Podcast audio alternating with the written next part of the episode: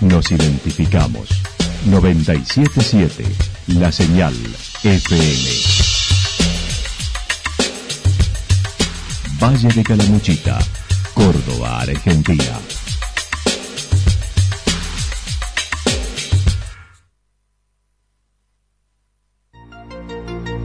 El más completo resumen de las noticias de la región, encontralos todos los días a las 12 y 30, a las 16 y a las 22 horas.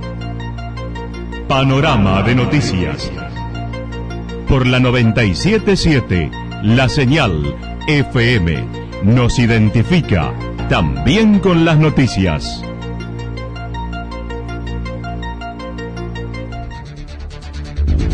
Municipalidad de Villa del Lique. Una forma de vivir. Gestión Ricardo Zurdo Escole.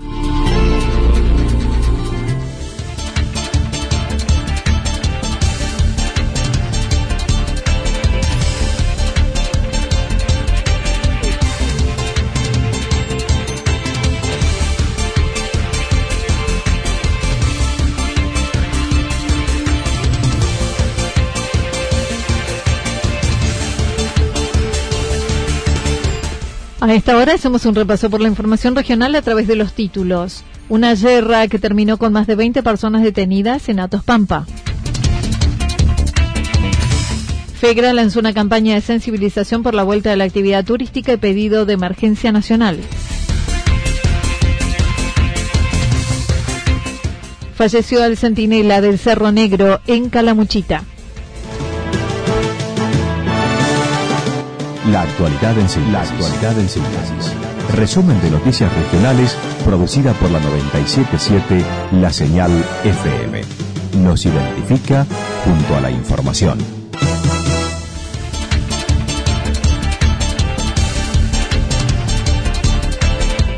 Una guerra que terminó con más de 20 personas detenidas en Atos Pampa. Pasadas las 15 horas del sábado, 24 personas que participaban de una guerra en un campo de Atos Pampa fueron sorprendidos por personal policial e imputados por violar el aislamiento social preventivo y obligatorio ante el coronavirus.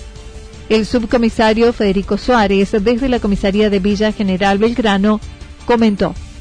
Eh, sí, pasado el mediodía, cerca de las 15, entre las 15 y las 16 horas más o menos aproximadamente, donde, bueno, personal policial toma conocimiento que habría una actividad en un campo, en Atos Pampa más precisamente, se hace presente ahí, bueno, contactando justamente la presencia de, bueno, en un momento se dijo algo de 40 personas, pero en realidad, y al momento ya de, de la imputación de estas personas, hemos se contabilizó 24 personas mayores. Estas personas llegaron hasta el establecimiento en 13 vehículos y fueron imputados por las autoridades judiciales. El lugar de encuentro era bien visible a 200 metros de la ruta. Sí, al momento de contratar esta situación, por supuesto, eh, estoy en el sector de Atopampa, repito, a unos 200 metros aproximadamente de la, de la ruta, un lugar visible donde se encontraban varios vehículos estacionados y, bueno, se observa por supuesto a las personas estas.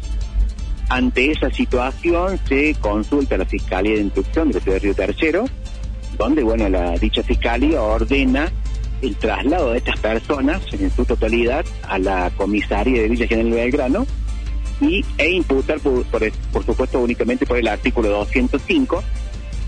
Y bueno, esto habla justamente de la violación de las medidas adoptadas por autoridades competentes para lo que es, digamos, que no se, eh, no se permita la, la, propagación de, lo que es este virus que, bueno, que tanto nos tiene acongojados. La autoridad policial indicó no habían adoptado medidas de bioseguridad, participaban de la actividad de marcar ganado, no respetando el aislamiento social preventivo y violando el artículo 205 del Código Penal. Puntualmente es el aglomeramiento de personas y no es un evento que no estaba autorizado tampoco, digamos, no está autorizado ese tipo de, actividades justamente y menos la cantidad de personas. a su vez también no habían adoptado las medidas vamos a hablar de elementos de bioseguridad como lo decimos nosotros, así que por esa cuestión justamente se procede a darle la noticia a la fiscalía y ellos ordenen el traslado e imputar por ese artículo. Así que se organiza una cápsula entre móviles, eh, por móviles justamente en el lugar y se traslada a los vehículos también estas personas a la comisaría donde se les imputó 13 vehículos y tenemos 24 personas mayores de edad y había tres menores que, supuesto, los menores tampoco, no, en esta parte no, como quien dice, no interceden. Los participantes fueron trasladados hacia la comisaría de Villa General Belgrano, donde luego quedaron en libertad. También indicó hubo otro hecho donde se aprendió un joven de 23 años de Villa Ciudad Parque sin medida de seguridad y violando las medidas vigentes. El subcomisario Suárez señaló este fin de semana se siguieron con los controles en los accesos al valle. En el caso de la zona norte, los dos, uno ubicado en Solar Los Molinos y otro en el Río del Medio, ambos accesos norte y debiendo impedir el ingreso de gente que no puede justificar su llegada al lugar. En los distintos ingresos al valle, justamente con los, con los controles vehiculares que tenemos adoptados, eh, la verdad que hubo mucha gente que intentó ingresar al valle por distintos motivos, por supuesto. No vamos a decir que todos venían a, esparcir o, a, disfrutar el fin de semana, como quien dice, algunos con algunos motivos menos extraños, pero eh, se ha impedido mucho el ingreso al, valle. Puntualmente hablo de los controles escolares que están instalados acá a la altura del Solar de los Molinos, en Ruta 5, y en Río del Medio también en la Ruta 271, donde, bueno, sido un control, a su vez, estos controles se llevan a cabo mancomunadamente con personal municipal de ambas localidades, y bueno, se ha, se ha impedido bastante el ingreso, lo que fue en el transcurso, y esto sigue, por supuesto, son controles adoptados 24 horas.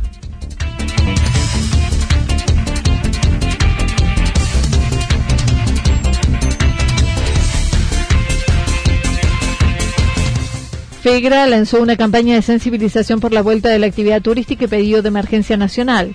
Sin fecha de regreso de la actividad turística, los empresarios gastronómicos y de alojamiento del país atraviesan la peor crisis, indicando la situación está peor que hace 30 días, como lo señaló Alejandro Moroni, coordinador de FEGRA Región Centro. Que no ha cambiado mucho, sino que está peor, porque evidentemente el transcurrir de la, de la cuarentena eh, el, cierre obligatorio, la, continuidad, digamos, de las obligaciones de cada uno de los establecimientos hoteleros y gastronómicos, bueno, hacen de que el pasivo que va acumulando todo el empresario de la actividad cada vez es mayor, sin facturar, sin trabajar y además con una horizonte de, de indefinición realmente muy grande. Manifestó no solo no hay fecha de inicio a la actividad, sino además por las condiciones que se dará esa vuelta, la psicosis generada y las exigencias. Acerca de los protocolos, dijo, desde Nación se elaboró uno que Córdoba adoptó. Eh, digamos, la entidad, sobre todo la federación y sobre todo en conjunto con eh, la Cámara Argentina de Turismo y el propio ministro de Turismo Lames, protocolo que fue sugerido y, bajado al, al, Consejo Federal de Turismo para que haga, digamos, una aplicación uniforme en todo el país. Sin embargo, bueno, por la autarquía de distritos que hay, eh, bueno, la provincia de Córdoba tomó algunas partes de ese protocolo, pero el resto las, las cambió y las aplicó según el criterio que tiene el COL en la provincia de Córdoba. Que bueno, eh, no es que yo sea sanitarista, no estoy en condiciones de discutirlo, pero la verdad que el criterio con el cual se lleva adelante eso es bastante eh, dispar, porque usted ah, en un este, hotel eh, o en un restaurante le piden una serie de requisitos para poder cumplir con el servicio y este, el comensal después se cruza enfrente a la farmacia o al supermercado o va a una agencia de quinela y con un frasquito de alcohol en gel está todo bien y estamos hablando del, del mismo riesgo. Entonces, sostienen el pedido de declarar la actividad turística en emergencia extraordinaria para así poder acceder a ciertos beneficios económicos, como ha sucedido en otras situaciones con el sector agropecuario. Atento a eso, la FEGRA decidió este, también hacer lo mismo a nivel nacional y para darle más énfasis y más soporte a todo esto, lanzó esta campaña que se está este, trasuntando en los medios, donde hay una, una parte de la campaña que hace la federación a nivel institucional y hay otra que la hacen los propios empresarios damnificados y que están buscando de manera individual y particular reforzar esa gestión. Entonces, bueno, todo eso hace que después, si se logra la emergencia nacional, eh, bueno, después sea más fácil decretar la provincial y la municipal. Hay que tener en claro esto también, ¿no? Que eh, nuestra actividad jamás tuvo algún tipo de subsidio, de dádiva por parte del Estado, mucho menos un decreto que, ampare como emergencia económica al sector. Eh, sí lo ha tenido el campo, por ejemplo, cuando hay sequía o cuando hay exceso de, cuando hay inundaciones, en fin, cuando hay una serie de factores climáticos que son adversos y creo que, obviamente, justificadamente, a ese sector le tuvieron que dar en más de una oportunidad la emergencia agropecuaria. Por lo cual, en esta oportunidad nosotros entendemos de que es una situación extraordinaria para el sector y que es necesario de que esa medida se tome de manera tal de poder acompañar y ayudar a todo el empresariado del país. También mencionó se han realizado estudios y analizado realidades en otras partes del mundo donde indican el movimiento inmediato será de muy difícil concreción por las características que tiene la actividad, lo que llevará mucho tiempo poder poner en movimiento al sector. Lo que nosotros tenemos claro en base a los estudios que estamos haciendo y las experiencias que estamos viendo, no solamente de este país, sino fuera del país, es que nuestra actividad es muy difícil de que a pesar de que te abran al día siguiente pueda estar en condiciones. Y doy algunos ejemplos de lo que ha sido algunos municipios que han abierto la gastronomía este, ya en, hace unos días y qué ha pasado. Le han abierto con protocolos que lo obligan a trabajar con el 50% o menos del 50% de su capacidad. Y en ese porcentaje eh, no se logra, con, con el flujo de trabajo que hay en este momento, no se logra este, llegar a un 20% de ocupación de esas mesas, de esos cubiertos, de esas, este, este, digamos, estructuras de, varios restaurantes y confiterías. Ergo, está claro, es evidente, que por bastante tiempo, por la situación económica y por la situación psicológica que se ha generado en el consumidor, nuestra actividad no va a llegar a los estándares que necesita para poder justificar los costos operativos. Estudios llevados a cabo por una consultora contratada por Federación Empresaria, FEGRA, a los empresarios de la actividad a los que se les consultó por su situación, resultó el 70% de los establecimientos se cae si se retira el aporte que realiza el Estado Nacional y en Córdoba sería el 50%. De esa estadística que surgió que el 70% de la estructura de oferta cavada y plantada en lo que es el servicio de hotelería y gastronomía, si se llega a caer el eh, este, aporte que hace el Estado hoy para lo que es el pago del sueldo, que es sueldo mínimo vital y móvil de 16.800 pesos como ayuda, el resto lo pone el empresario, eh, inmediatamente al otro día se caen. No hay forma de que se puedan sostener. Es y en particular en la provincia de Córdoba ese número llega al 50. ¿Por qué? Porque bueno, no es lo mismo como, ah, digamos, cómo este, afecta esta situación a una ciudad corporativa como puede ser una ciudad capital, que tiene, además de este, hotelería y gastronomía, otras actividades industriales que generan el movimiento, la base económica de la, de la ciudad, como la industria textil, la metalmecánica, la industria alimenticia, que son complementos. Y es muy distinto cómo pega esa situación en una ciudad como Villa Belgrano o Villa Carlos Paz, donde el, el producto específico de la ciudad es el turismo. Desde el pasado viernes se lleva a cabo una campaña institucional que se manifestará el 2 de julio buscando sensibilizar a los estados nacional, provincial y municipales con representantes del sector gastronómico y hotelero. Y de marketing confluye en una jornada final de protesta donde este, se va a tratar de sensibilizar a la opinión pública y a este, los, digamos, los estados de poder, eh, ya sea municipal, provincial o nacional, naciendo de alguna manera una gesta con eh, los hoteles y los restaurantes que ese día van a, bueno, a tomar alguna medida, digamos, de, demostrar cuál es el estado de situación que vive el sector, este, bueno, haciendo algún tipo de acting en un restaurante o en la puerta de un hotel, este, dejando algún tipo de proclama o algo que permita de alguna manera expresar el sentimiento que tiene el sector hoy de lo que está atravesando.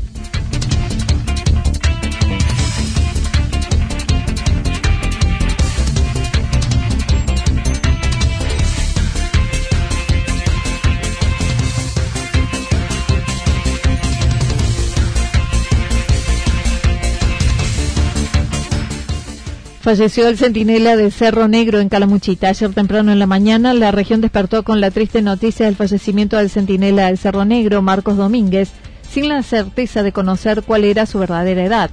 Oscar González, siempre cercano a él, comentó sucedió en su casa y mientras dormía.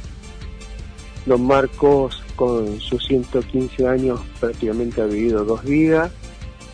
Eh, se ha ido con poco sufrimiento, siendo en paz, dormido, como él quería, en su casa, en su cama, y, y que nosotros, este, bueno, al lado de él hasta último momento, este, así que eso te da mucha calma.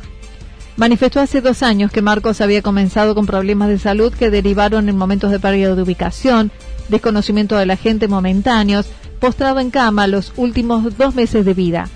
Esto arrancó hace dos años, en octubre del 2017, que tuvo un episodio donde se extraviaba, desconocía a la gente, eh, hablaba de, tiempos anteriores, tiempos viejos. Bueno, el desconcierto le ganó a toda la familia que los cuida, que es su hijo de crianza, Jorge Domínguez, con su señora esposa Miriam López. Me acuerdo que en ese mes de octubre yo viajé cuatro veces al Cerro Negro, a la casa de ellos, con medicamentos, con esto, con el otro, porque fue muy grande la incertidumbre, no se sabía, nunca había pasado algo así con Marcos, de hecho no, no hacía reposo de cama, le hacía vida normal. Hasta que pude eh, ir con Martín Gamrón, que es un médico clínico de la ciudad de Santa Rosa, que atiende en el hospital de Santa Rosa y tiene un consultorio particular. Gracias a él, que fuimos y vinimos en el día, que hizo ese viaje después de estar una guardia de 24 horas en el hospital. Bueno, le hizo extracción de sangre, se le hicieron todos los estudios y se detectó que todo arrancaba con una infección urinaria. Eh, eso sumado a su vejez, a todos los años, se le hizo la medicación correspondiente, pero después... Hacía 70 años que vivía en el lugar y era paso obligatorio de quienes hacían excursiones por ambos cerros, quien lo recibía con todos sus relatos pícaros, comidas e hilados que realizó hasta último momento. Anteriormente su ocupación fue con la actividad minera, habiendo descubierto las últimas a los 80 años. Él este, vivió mucho tiempo de la explotación minera, de la mica, el berilo, el cuarzo. Eh, él descubría las minas, las, las explotaba y después vendía el contenido, las cambiaba por cuero. Y la última mina, la última cantera de, de mica, él la descubrió y la abrió cuando ya tenía 80 años. Ahí empezó a explotar la última cantera que bueno, después no la terminó y ahí quedó a semi, semi explotar, nadie más la siguió después. Así que realmente, eh, fíjate la vitalidad de este hombre, el don de trabajo que tenía y por eso esas manos a las que vos te referís que casi eran disonantes en el tamaño a lo que era su físico, a lo que eran sus bracitos.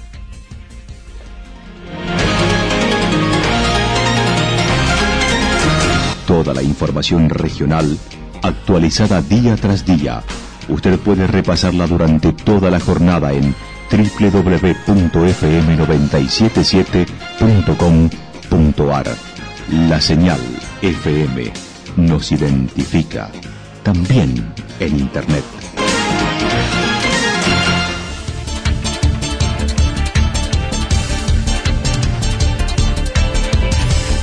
El pronóstico para lo que resta de la jornada indica nublado, vientos del sector este y suroeste entre 7 y 12 kilómetros en la hora. Las máximas para hoy estarán entre los 11 y 13 grados en la región. Para mañana martes anticipan parcialmente nublado, temperaturas que estarán entre los 14 y 16 grados de máxima, las mínimas entre 0 y 2 grados, el viento soplando del sector suroeste-sur entre 23 y 31 kilómetros en la hora en algunos momentos durante la mañana y tarde con ráfagas. Datos proporcionados por el Servicio Meteorológico Nacional. Municipalidad de Villa del Lique. Una forma de vivir. Gestión Ricardo Zurdo Escole. Lo que sucedió en cada punto del valle. Resumimos la jornada a través del informativo regional en la 977. 977 La Señal FM.